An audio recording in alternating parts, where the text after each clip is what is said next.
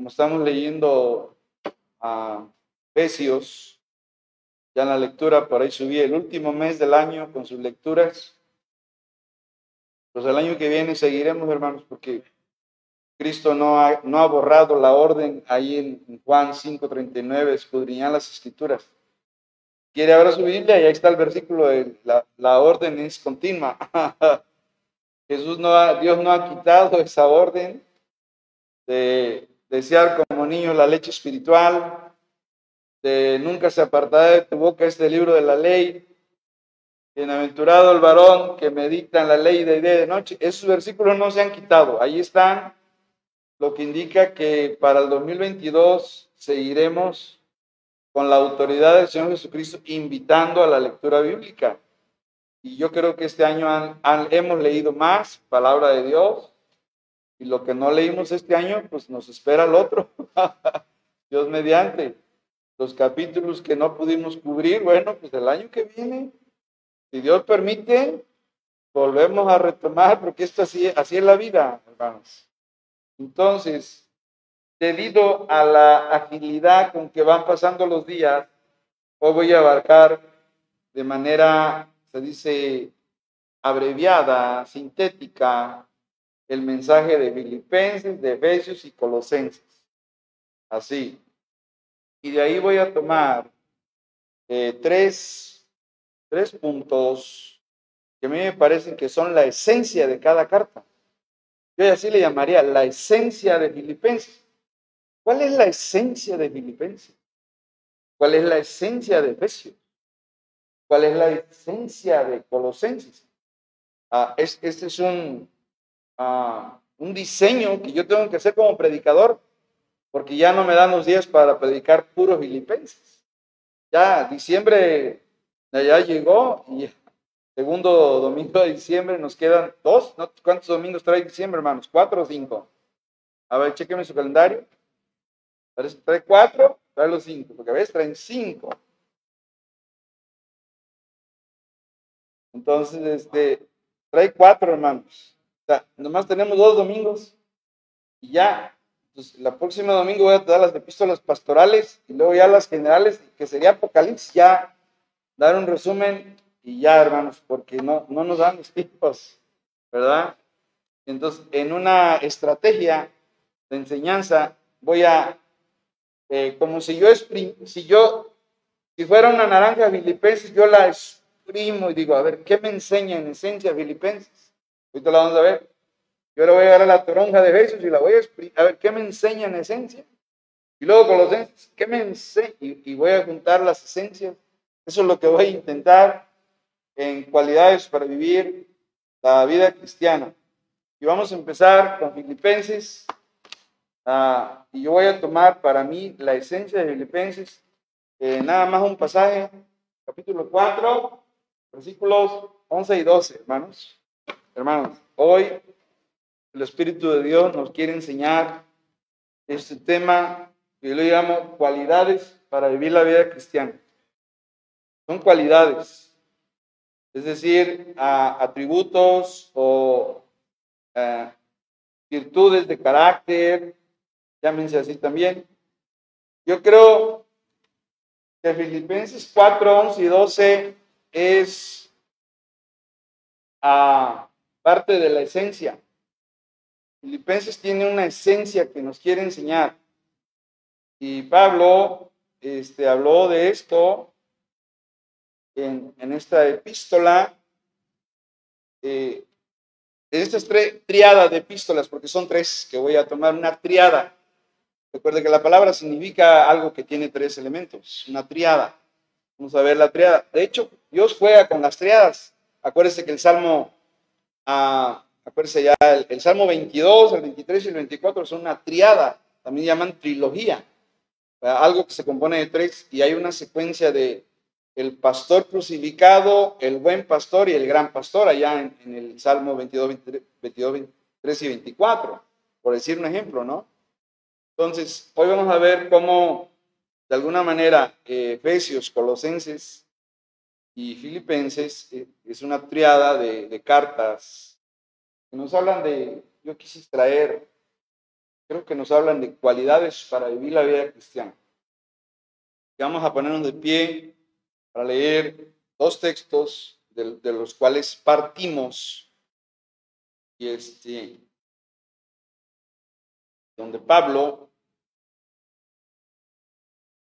eh, para mí, esto es algo de la esencia de, la, de Filipenses, nada más. ¿Lo tienen, hermanos? Filipenses 4, 11 y 12. Vamos a... Eh, Nehemías 8 dice que le pongamos el sentido, hermanos. Vamos a ponerle el sentido a la palabra. O sea, comprender qué Dios quiere decir. Ese es el sentido. ¿Qué, qué me dice Dios esta noche? Dice la palabra, voy a eso. Dice Pablo, no lo digo porque tenga escasez, pues he aprendido a contentarme cualquiera que sea mi situación. Sé vivir humildemente, sé tener abundancia. En todo y por todo estoy enseñado. Así para estar saciado como para tener hambre. Así para tener abundancia como para padecer necesidad. Y resume diciendo, todo lo puedo en aquel que me fortalece. Palabra de Dios, hermanos. Vamos a orar. Padre, que tu palabra en esta noche se vuelva real, se vuelva un mensaje del Espíritu Santo a nuestros corazones. Que no sea un tiempo perdido, Señor, sino que el Espíritu de Dios que inspiró esta palabra encienda la luz del conocimiento, que la convierta en un mensaje vivo y eficaz, Señor, que pueda penetrar, traspasar las coyunturas y los tuétanos y que pueda discernir los pensamientos y las intenciones de nuestro corazón, Señor. Podamos ser alimentados, podamos ser enriquecidos en tu palabra, podamos ser invitados a la obediencia. Te ruego que hagas esa obra en cada uno de nosotros. Lo necesitamos, Señor, ya que tu palabra no ha perdido vigencia, no ha perdido autoridad. Ella sigue siendo toda la escritura que es inspirada por Dios. Úsala hoy para enseñarnos y danos un conocimiento nuevo de tu palabra. Oramos por esta bendición en el nombre de Cristo Jesús. Amén. Nos sentamos, hermanos, y vemos ya eh, cualidades para vivir la vida cristiana. Le doy la bienvenida a mi hermano Juan, mi hermana Rocío. Gracias a Dios que están con nosotros, y llegaron con bien, ¿verdad? Y bueno, nos disponemos al estudio de esta tarde, de esta noche ya. Quiero eh, hablarles del conocido el apóstol San Pablo, a una reflexión sobre las cartas paulinas. A Pablo se le identifica como el primero de los grandes teólogos cristianos, el gran maestro de los gentiles.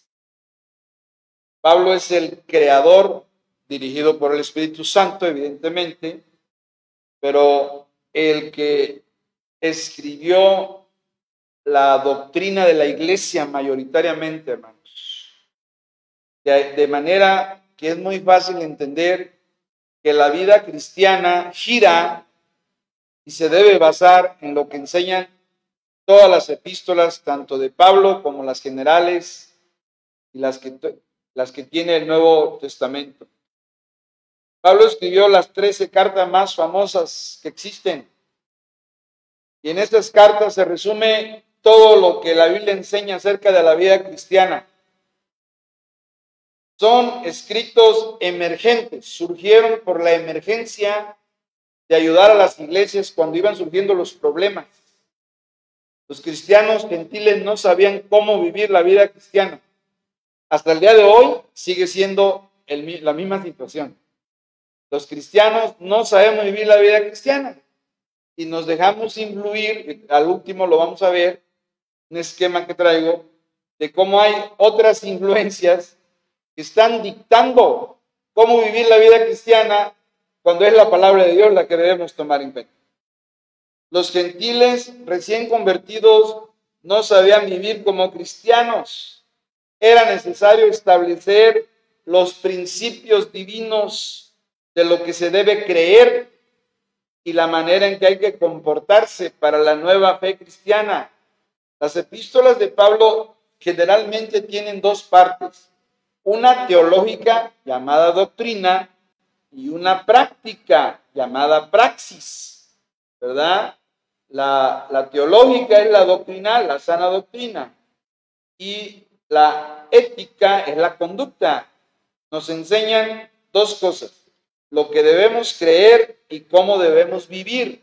Interesante eso, hermanos. Así que el trabajo de, los pastores es enseñar a la iglesia estas cartas para que la iglesia empiece a vivir como Dios manda. Por eso el tema es cualidades para vivir la, la vida cristiana. Aquí está el marco que Dios ha diseñado en estas cartas Obvio, hoy te estoy hablando de las de Pablo, pero evidentemente todas las cartas del Nuevo Testamento. Aquí está la vida cristiana. Pastor, ¿cómo, cómo, debo, ¿cómo debo tomar esta decisión? ¿Con qué principio me debo casar? ¿Con qué principio debo vivir mi soltería? Porque la Biblia habla a los jóvenes, a los adultos, la Biblia habla, el Nuevo Testamento habla a los pastores, a los diáconos, a la iglesia, habla a todos. La vida cristiana ya está diseñada en principios bíblicos de la vida. Entonces Pablo nos da tres, 13 cartas y eh, ellas están organizadas por algunos de estos temas. Por ejemplo, dos cartas nos hablan del retorno de Cristo, ¿recuerdan? El rapto, que es la venida en secreto, y la venida en gloria, que nos habla segunda Tesalonicenses, cuando habla del anticristo en capítulo 2, la venida en gloria que es cuando viene a gobernar eh, este mundo. Esas son las cartas del retorno de Cristo. Luego las cartas de Pablo enfatizando el Evangelio. Por supuesto, Romanos, que es la explicación más detallada del Evangelio. Eso ya lo estudiamos. Gálatas, que nos habla de la libertad cristiana. No estamos bajo la ley, ¿verdad? Y primera y segunda Corintios, que son cartas punitivas, correctivas. Esas son las sobre todo la primera Corintios y la Gálatas, los dos son epístolas correctivas. Allí no hay alabanzas a la iglesia. No hay tu amor, tu fe, ahí no había, había pleitos, había falsa doctrina, había judaísmo, legalismo en, en las iglesias de Galacia. Ya lo vimos hace ocho días. Los que originaron Francia, los galos, ellos son los que eran los antiguos gálatas. Luego tenemos las epístolas carcelarias, hermanos. Se le llaman carcelarias porque se escribieron desde cuatro paredes y en oscuridad, con apenas una lamparita de las antiguas de esas de aceite. Y ahí estaba el apóstol, o tenía un, amanuense, ¿se acuerdan? Un amanuense, un escritor, y, a, veces Pablo decía, yo de mi, propia mano, decían algunos en Gálatas, así lo digo, con grandes letras les escribo, decían, y en otras escribía ah, con el apoyo de un secretario personal, el amanuense. Y esas cartas carcelarias, ahí a media luz y, con, entre las ratas que se movían ahí, la humedad y el mal olor de, una cueva, porque las cárceles eran cuevas, hermanos. Entonces, como los reclusorios modernos hoy, con televisión, pantallas, climatizadas, los reclusorios, no era eso, hermano. En aquel tiempo eran, huecos en la tierra, hermanos, eran cuevas. Y ahí estaba el apóstol y desde ahí escribió la palabra de Dios cuatro cartas. Bueno, también las de Timoteo, la segunda son las epístolas carcelarias también. Pero las, a la iglesia, a las iglesias, escritas de la prisión, Efesios, Colosenses, Filipenses y la pequeña Filemón, que es la carta más corta de Pablo. La más larga es Romanos, la más corta es Filemón. Y luego las pastorales, porque los pastores necesitaban también enseñanza de los requisitos del pastor, la vida del pastor, la doctrina del pastor, el ministerio del pastor. Ahí está en la primera segunda Timoteo, que fue un discípulo de Pablo, el gran Timoteo, y Tito, los dos pastores, uno a la derecha y uno acá a la izquierda, Timoteo y Tito, los dos discípulos de Pablo, grandes hombres de Dios. y Pablo les escribe, ¿verdad? A Timoteo lo dejó en Éfeso y a Tito en Creta, en la isla de Creta, ahí pastoreaba, lo dice ahí, 1.3 me parece, 1.2, 1.3.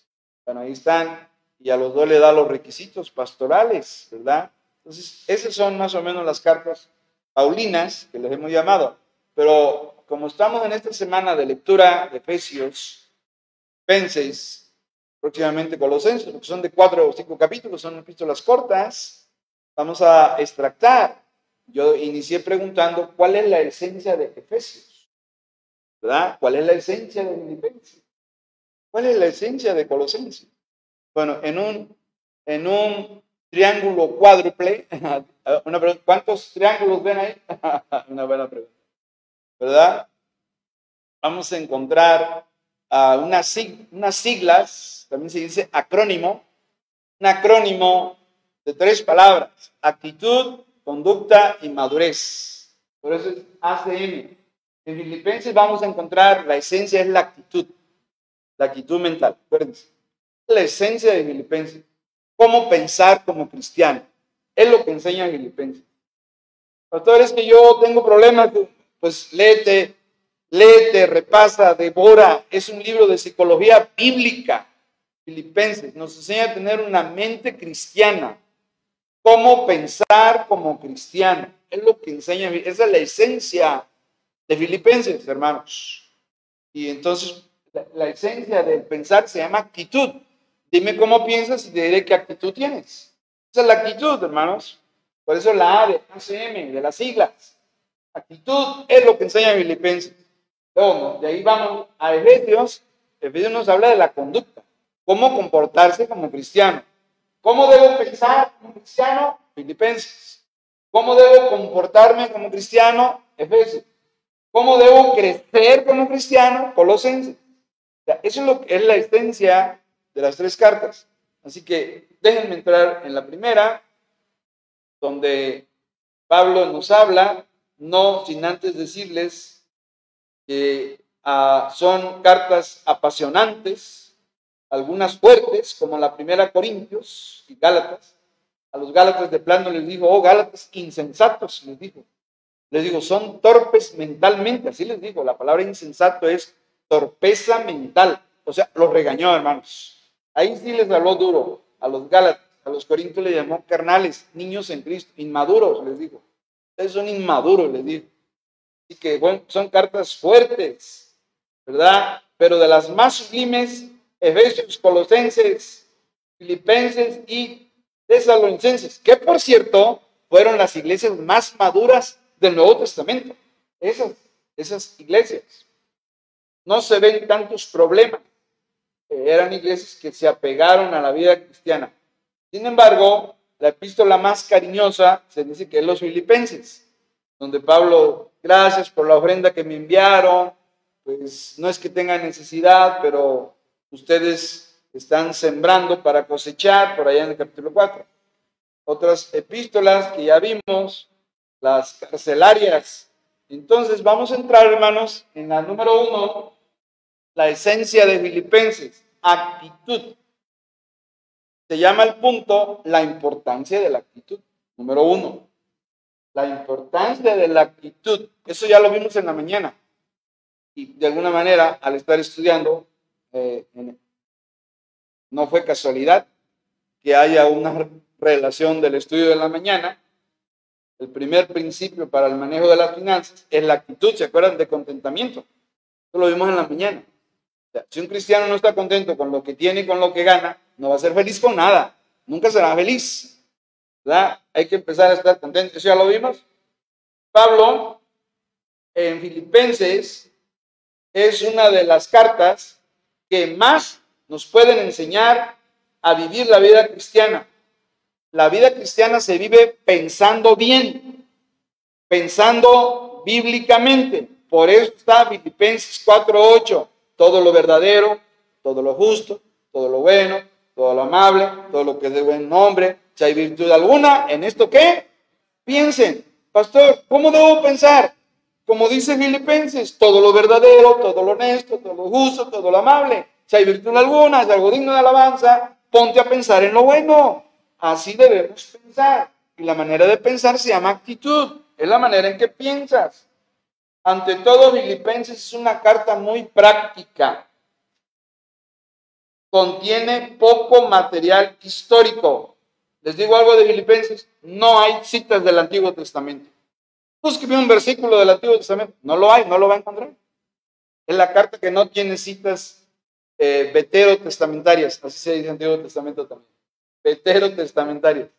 Romanos tiene muchas citas del Antiguo Testamento, habla de Génesis, habla del Salmo 32, habla de Abraham, de David, o sea, Pablo ahí habla mucho. Igual Gálatas habla mucho de Agar, ¿se acuerdan? Agar y este, Rebe, este, Abraham, de la fe de Abraham, nuestro padre, o sea, se basa mucho en el Antiguo Testamento. Sin embargo, Filipenses no hay citas del Antiguo Testamento. Ante todo, Filipenses es más práctica. Su tema principal es la búsqueda de la semejanza con Cristo. Que dijo Pablo, a pesar de, de su encarcelamiento, el tono de la carta es de gozo. No vemos a un preso feliz en el mundo, solo en los cristianos. Vemos aquí un prisionero que si se le antojaba al, emperador, lo sacaban y le cortaban la cabeza. Si, si eso hubiera querido, ¿verdad? Sin embargo, había una actitud de gozo y estaba tan lleno de gozo que decía, hey, si ustedes allá en la iglesia, ¿dónde están? O sea, un hombre dentro de la cárcel, pero no está amargado, no está deprimido, no vemos a un Pablo deprimido, vemos a un hombre que manejaba sus emociones por el poder del Espíritu Santo, hermanos. Y en lugar de amargura, en lugar de queja, como vimos en la mañana, él tenía un tremendo gozo. Uno de los temas más importantes de Filipenses es que en esta carta debemos aprender a desarrollar una buena actitud, hermanos. Una actitud bíblica ante la vida y sus problemas. Todos tenemos problemas, sin duda, de economía, de salud, de familia, de trabajo, etcétera. Tenemos problemas. Pero aquí el punto es, ¿con qué actitud los estás enfrentando, hermano? ¿Te estás quejando de tus problemas? ¿Te estás lloriqueando? te ha traído amargura tus problemas, o puedes aprender de Pablo que es necesario desarrollar una actitud de, de, estar agradecido con Dios y de estar contento con Dios y de tener una fe de que la mano de Dios va a intervenir en tu vida y le va a dar solución a tus problemas si confías en Él. Eso es lo importante, hermanos. Analicemos la actitud de Pablo ante las circunstancias. Vea Filipenses 1.12. Por favor, hermanos. ¿Qué dice Filipenses 1.12? Lo tienen, hermanos. Dice Pablo, dice, yo les leo. Dice, quiero que sepan, voy a hablar el, nuestro español de México, no el de España, y dice, quiero que sepáis, ¿verdad? Pero no es eso. Quiero que sepan, hermanos, que las cosas que me han sucedido han redundado más bien para el progreso de qué? Del Evangelio. Fíjense qué Tremenda declaración. Bien, a ver, ahora le voy a preguntar. ¿Qué pasaría con su actitud, hermano, hermana, si usted estuviera en una cárcel, posiblemente golpeado, con heridas sangrando y en riesgo de ser ejecutado? ¿Usted pudiera decir estas palabras? Usted pudiera decir, hermanos de allá este, quiero que sepan, hermanos, aleluya, gloria a Dios, que las cosas que me han sucedido han redundado para el progreso del Evangelio. No, no. Sí, como no, iríamos a ver a un cristiano moteando ahí detrás de los barrotes. ¿eh? Hermano, un abogado. me imagino ahí. Pero aquí no vemos un hombre gimoteando. No vemos un hombre lloriqueando. Dice, hermanos, todo lo que me ha pasado ha sido para la gloria de Dios y bendición del Evangelio. ¿Qué declaración, hermano? Eso se llama actitud. Qué bonita frase aquí, hermanos, cuando él dice las cosas que me han sucedido. ¿Ya vio? Qué bonita frase. Las cosas que me han sucedido Suena como para un canto, ¿verdad, hermanos? Las cosas que me han sucedido se refiere a las circunstancias difíciles de Pablo que en ese momento estaban relacionadas con su encarcelamiento. Y Pablo dice, las cosas que me han sucedido no me han desanimado, no me han afectado. Yo sigo confiando en Dios, Dios va a hacer la obra, el Evangelio se sigue predicando, a mí no me han afectado. Si el enemigo cree que con esos barazos que me dieron yo voy a dejar de predicar el Evangelio, está equivocado. Si cree que porque estoy encarcelado no voy a abrir la boca, se equivoca, porque él evangelizó a los soldados. Y ganó algunos en la cárcel. A Onésimo lo ganó en la cárcel. Te lo digo, Vilemón. Hey, ahí te lo mando, aquí estuvo conmigo, te lo mando ya convertido. el tremendo apóstol le evangelizaba. Ahí dentro de los barrotes está evangelizando a los soldados y a la gente, hermanos. Así que el evangelio no está preso, ni la palabra de Dios está presa, y fluía la palabra de Dios las cosas que me han sucedido.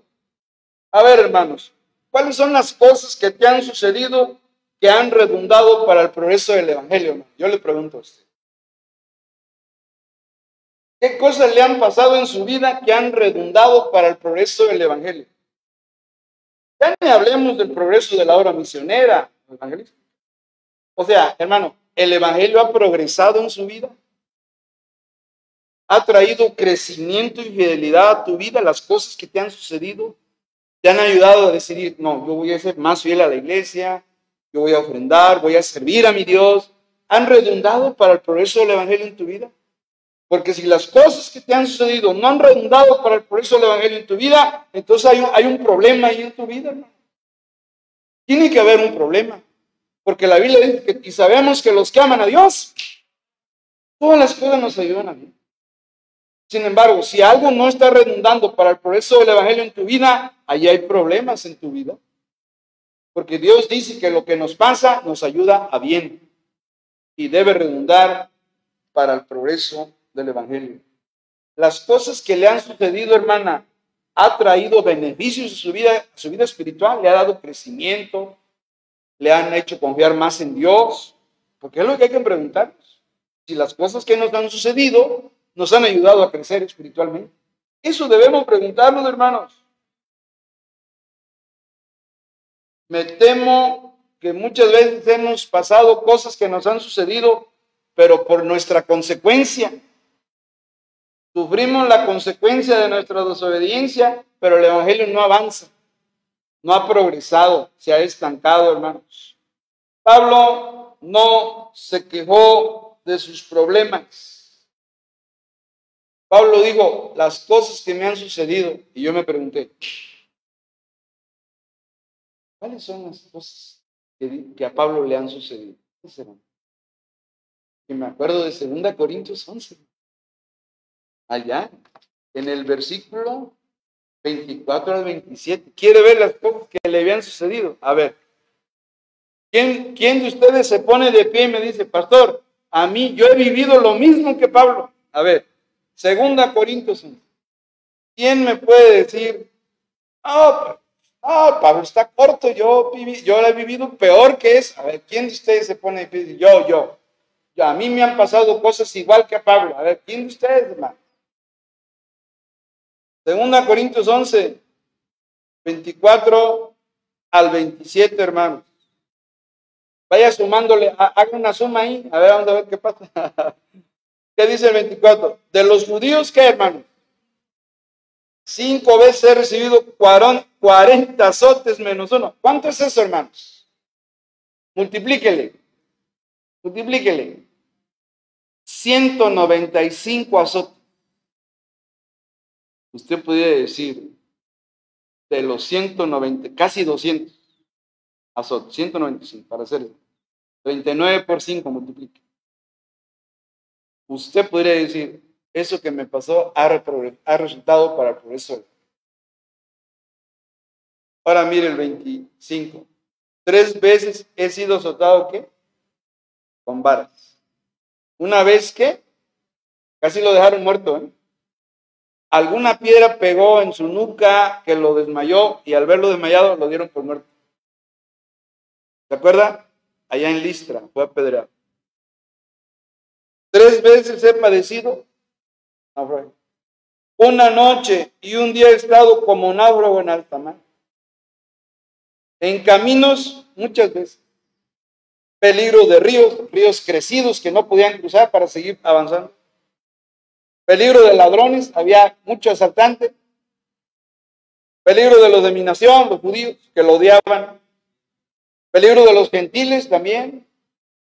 Peligros en la ciudad, peligros en el desierto, no había agua, no había dónde dormir. Peligros en el mar, peligros entre falsos hermanos, eso era lo peor. En trabajos, fatiga, en muchos desvelos, en hambre y sed, en muchos ayunos. Y algunos forzados no había que comer, hermanos. Algunos forzados. Porque por eso digo, eh, en todo y por todo estoy enseñado. Así para y, padecer necesidad. O sea, a ver, no, no hay que comer. Pues aguántese, hermano, aguántese. Por eso dice, en muchos ayunos. En frío y en desnudez. Porque a, a los presos los desnudaban. Acuérdese del Señor Jesús que le quitaron todo y lo dejaron más con un taparrabo. Igual a los presos, los romanos quitaban todo. Órale, a, la cueva, a la mamertina que se llama. Así que, a ver, haga su suma. haga la suma. Eso se llama las cosas que me han. Esas son las cosas que me han sucedido. Y hermanos, no se quejó de sus problemas. ¿Sabe por qué? ¿Sabe por qué no se quejó? Porque aprendió a tener una actitud correcta bíblica y agradable delante de Dios. Por eso. Por eso. Y esa es la principal enseñanza de Filipenses para nosotros.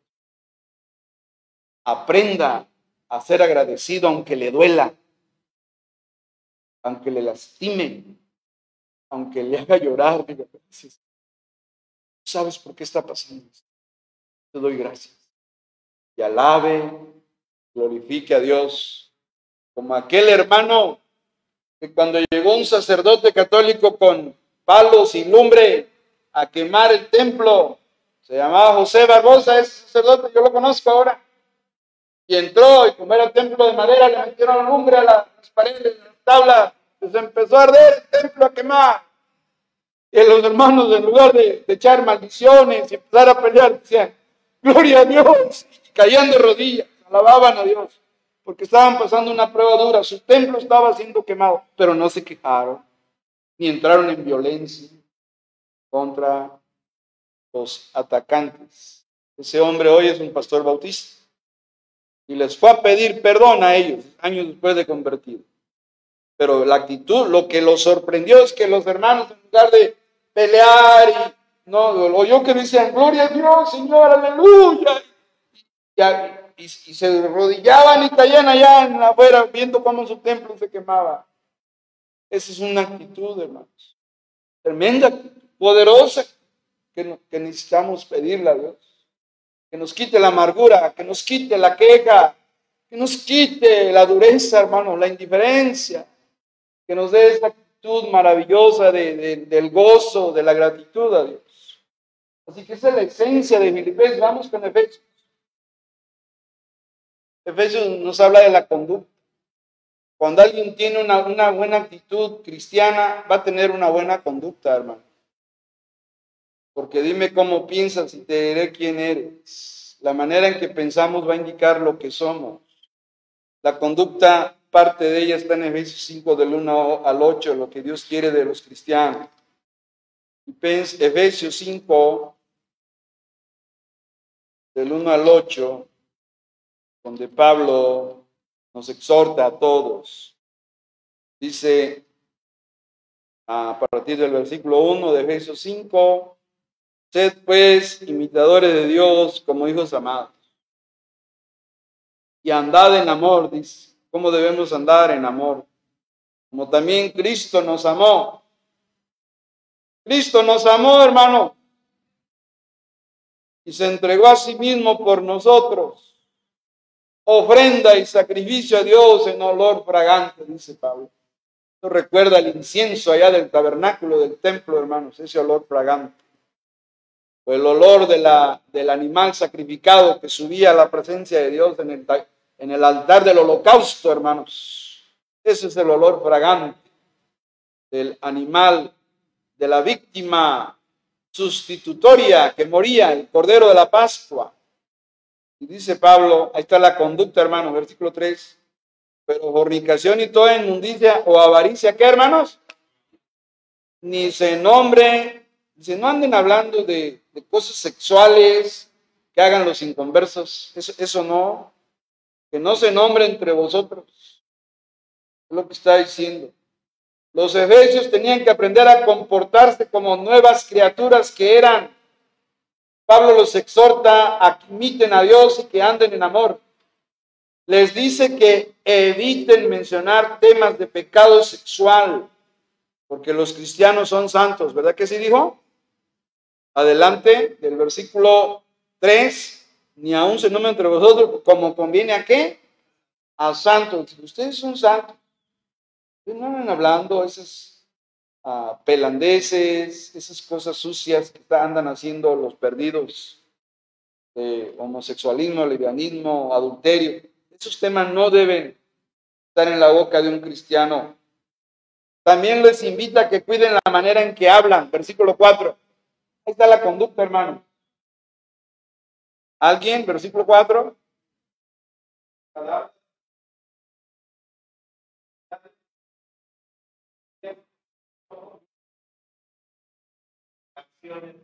Ahí está. La manera de hablar nos descubre.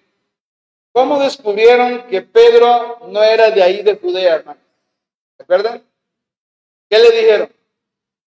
Tu manera de hablar, que el relato te descubre. A ver, a ver, a ver, habla. Hombre, que bárbaro. Hombre, que Es que así ah, este norteño. Este es norteño. Era de Galilea y Galilea está al norte, hermano. Y Judea está en el sur. Tú, no eres de aquí, tu manera de hablar te delata. Descubre. Entonces, nuestra manera de hablar nos descubre entre los inconversos, hermanos. Nos oyen hablar y cuando ya te empiezan a dar un respeto y luego ya hasta ellos mismos se evitan decir malas palabras. No sé si lo han notado. No. son cuando ya empiezan a conocer. Pero Pablo está diciendo, ni palabras deshonestas, son las los sapos y las culebras, hermanos, que salen de la boca. Ni necedades, ni truanerías, o sea, tranzas, ni nada de, nada de trancerías, que no convienen, sino antes bien, ¿qué dice? Ser agradecido. Versículo 5 les, les aclara que eviten participar con inconversos en cosas malas. No, versículo 7. ¿Qué dice en versículo 7? No seáis pues partícipes con nada de entrar en componendas con los inconversos, en juegos o tranzas o cosas feas que a Dios no agradan. ¿Cuál es la razón? Pues se debe mostrar la diferencia entre el que es cristiano y el que no lo es. ¿Cómo iba a saber la sociedad efesia quién era cristiano y quién no lo era? ¿Cuál es la manera, hermanos? Viviendo diferente, viviendo santamente, viviendo bajo la, el temor de Dios. Eso era la diferencia. Si no, la sociedad Efesia no se ve la diferencia, habla igual que nosotros, dice malas palabras igual que nosotros, ah, entonces igual a nosotros.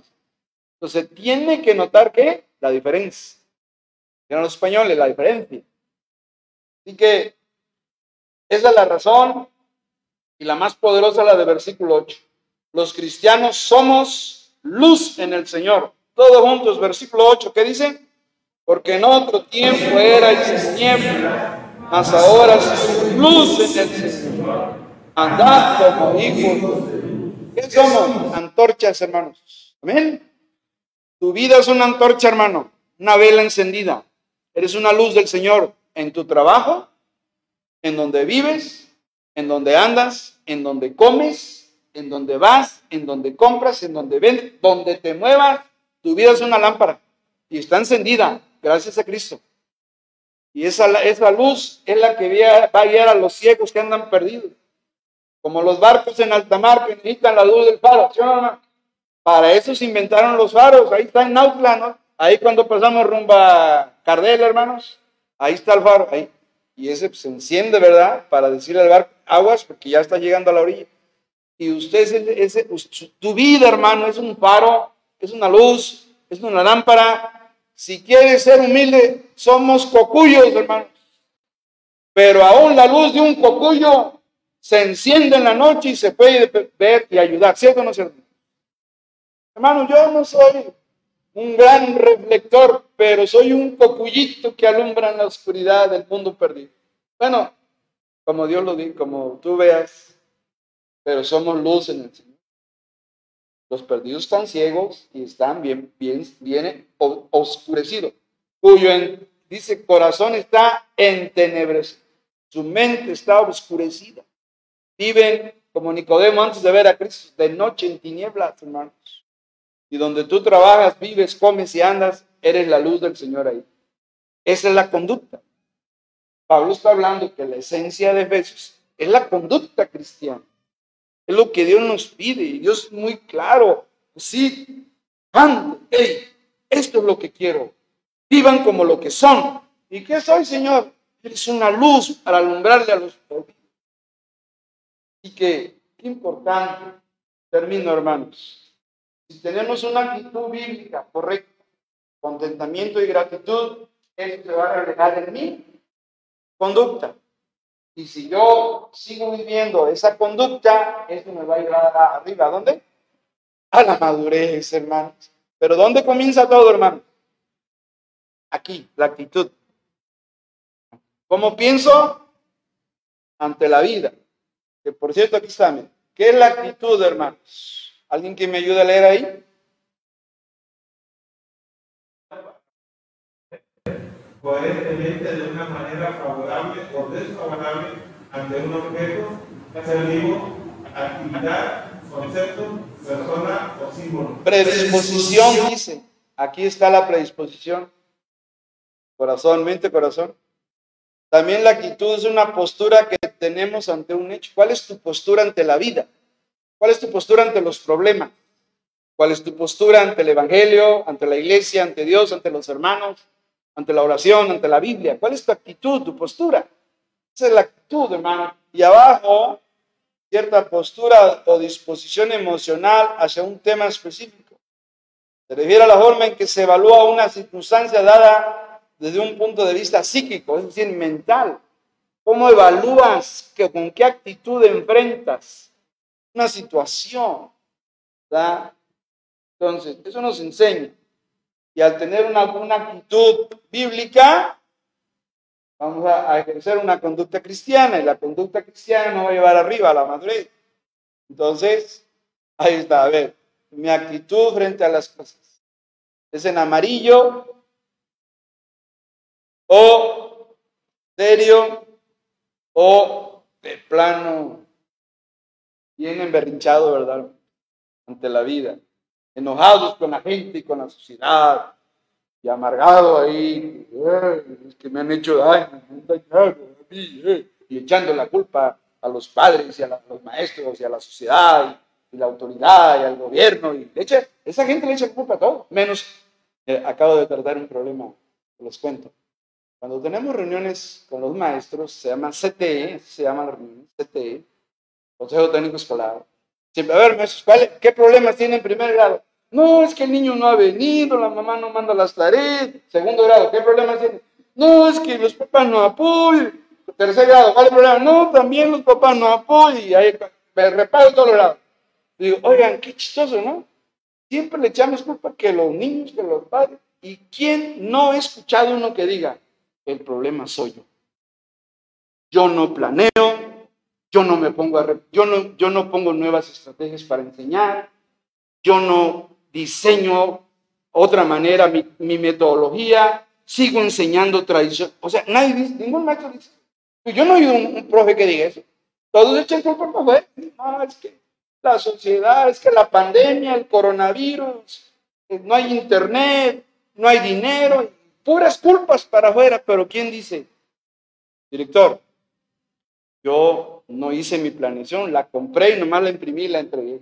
A ver quién, a ver. Cuando dije eso, hermano, se quedaron así. Pero es que así es, hermanos. Siempre los dedos señalan hacia afuera, pero no apuntan para acá, ¿verdad? Entonces, necesitamos también. ¿Cuál es mi actitud? ¿Verdad? Vamos a ver punto 3. Punto 3 se llama madurez. Y eso lo enseña Efesios. Terminamos. A ver, Colosenses 1, 9 y al 2, hermanos. Ya terminamos. Colosenses 1, 9 al 2.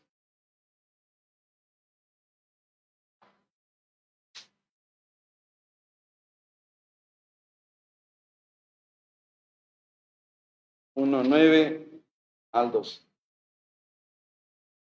¿Lo tienen, hermanos? Ah, nada más voy a leer el 9. Por lo cual, también nosotros, desde el día que lo oímos, no cesamos de orar por vosotros y de pedir que seáis llenos del conocimiento de su voluntad en toda sabiduría e inteligencia espiritual. Si, si alguna vez he leído algo que me ha gustado, han sido estas palabras, hermanos. Yo me deleito leyendo estas palabras de Pablo. Los colosenses se distinguen por su buen nivel de madurez espiritual.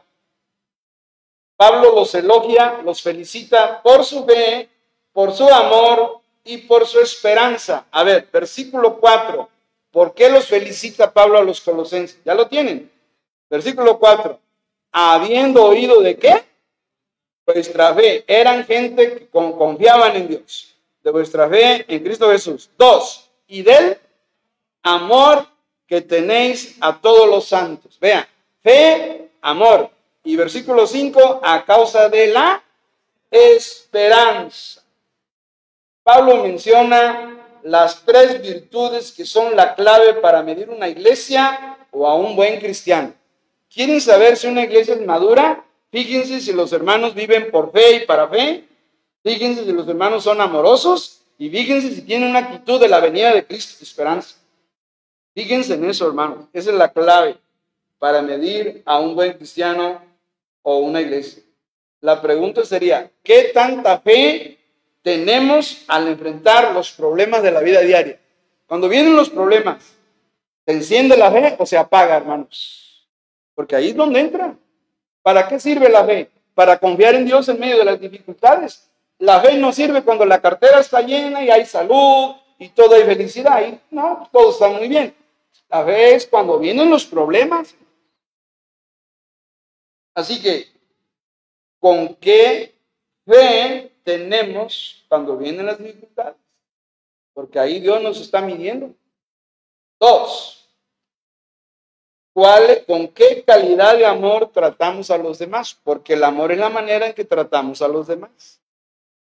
Tratarlos con cariño, con respeto, con tolerancia, con amor. Ese es el amor, hermanos, el trato a las personas. ¿Con qué calidad estamos tratando a los demás? Y tercero, ¿cuál es nuestra actitud de esperanza en las promesas de Dios? La esperanza es, esperamos que Dios cumpla sus promesas. Esa es la esperanza. Esas son las tres, le llaman la triada de la fe. ¿Por qué la fe?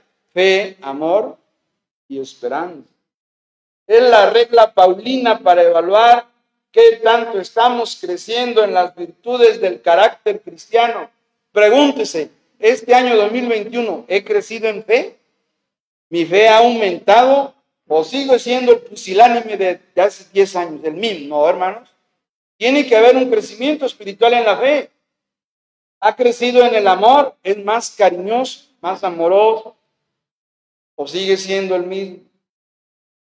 Su esperanza de la venida de Cristo está constante. Eso es lo que nos debemos preguntar a nosotros mismos, hermanos. La Biblia enseña, número uno, la vida cristiana se vive por fe, porque por fe andamos, no por vista. 2 Corintios 5, 7, no lo busques. La vida cristiana se vive en amor y sabemos que los que aman a Dios, todas las cosas, las cosas bien. Lo dice Pablo. Pero Juan dice, sabemos hemos pasado de muerte a vida en que amamos a los hermanos. Y así se mide a un verdadero hijo de Dios. Si ama a sus hermanos, ese es un hijo de Dios.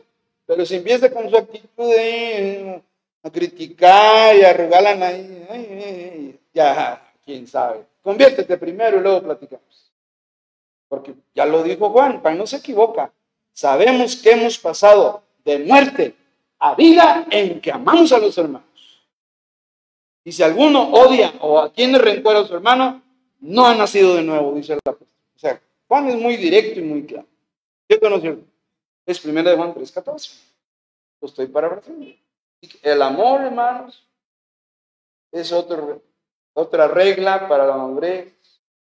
La vida cristiana se vive esperando la venida de Cristo Jesús. Cada noche antes de dormir, acuérdese que en una noche, en un abril será rojo. Cristo va a venir y nos va a llevar al cielo.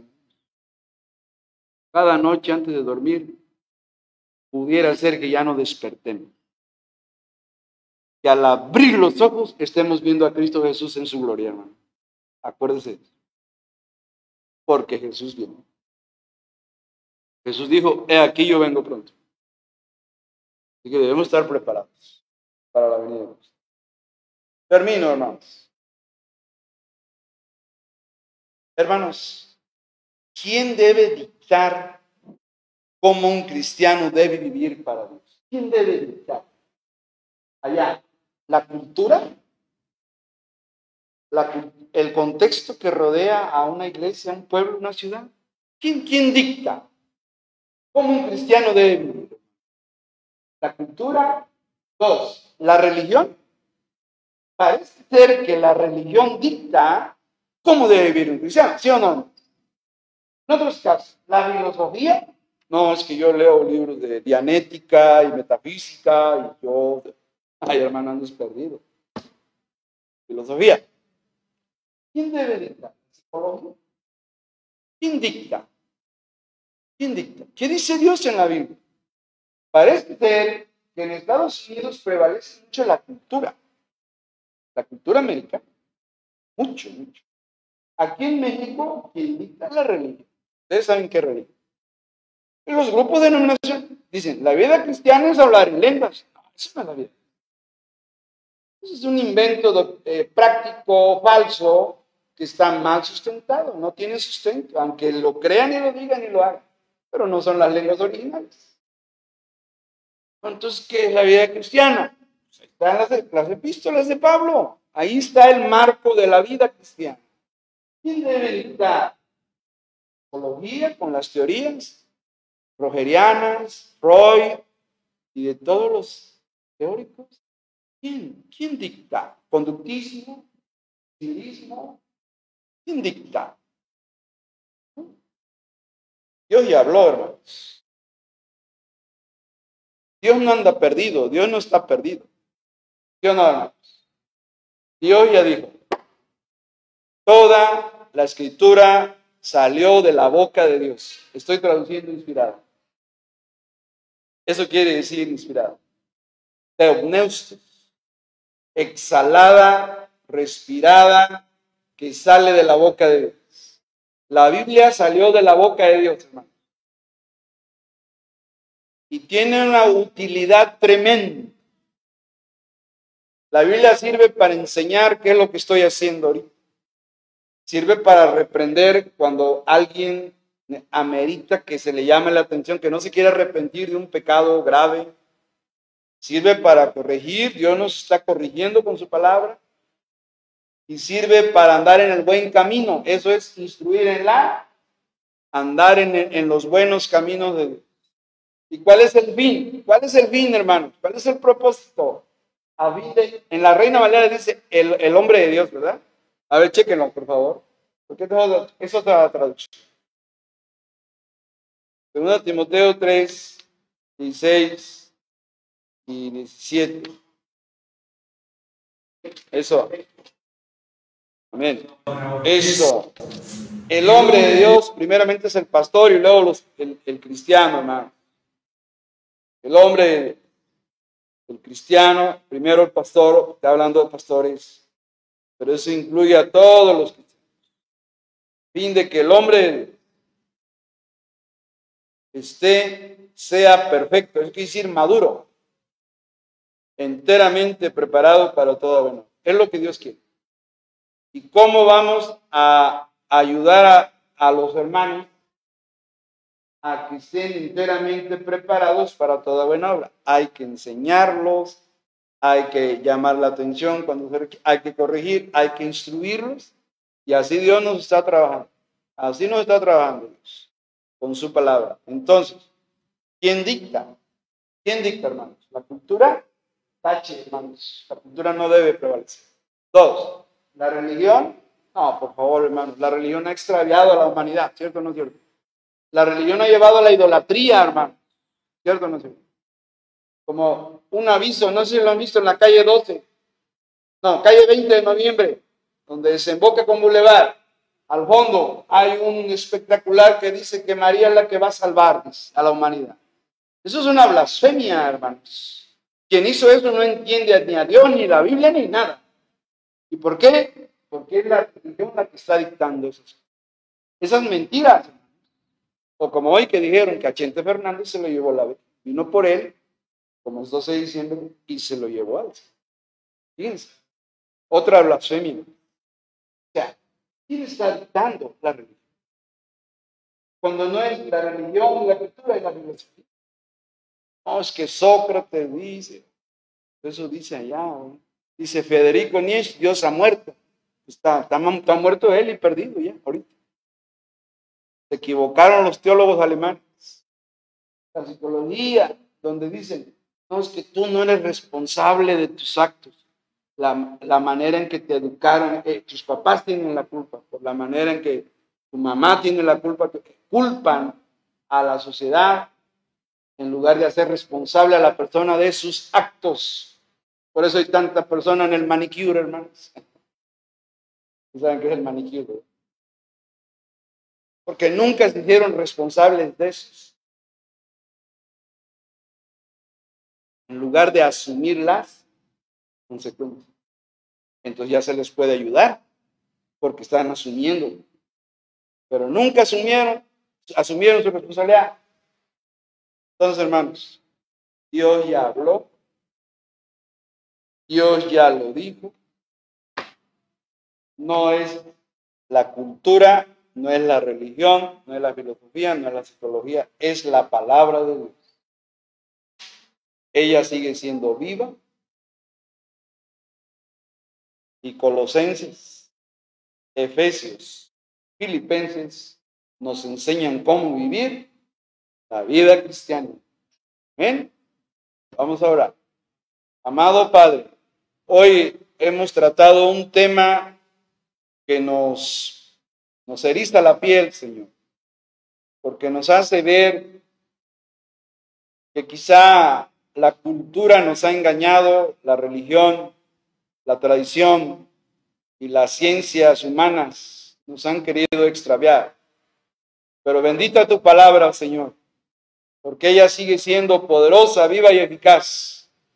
Y hoy la tomamos, la valoramos, la amamos por lo que se dice ser la palabra que salió de tu boca, Señor.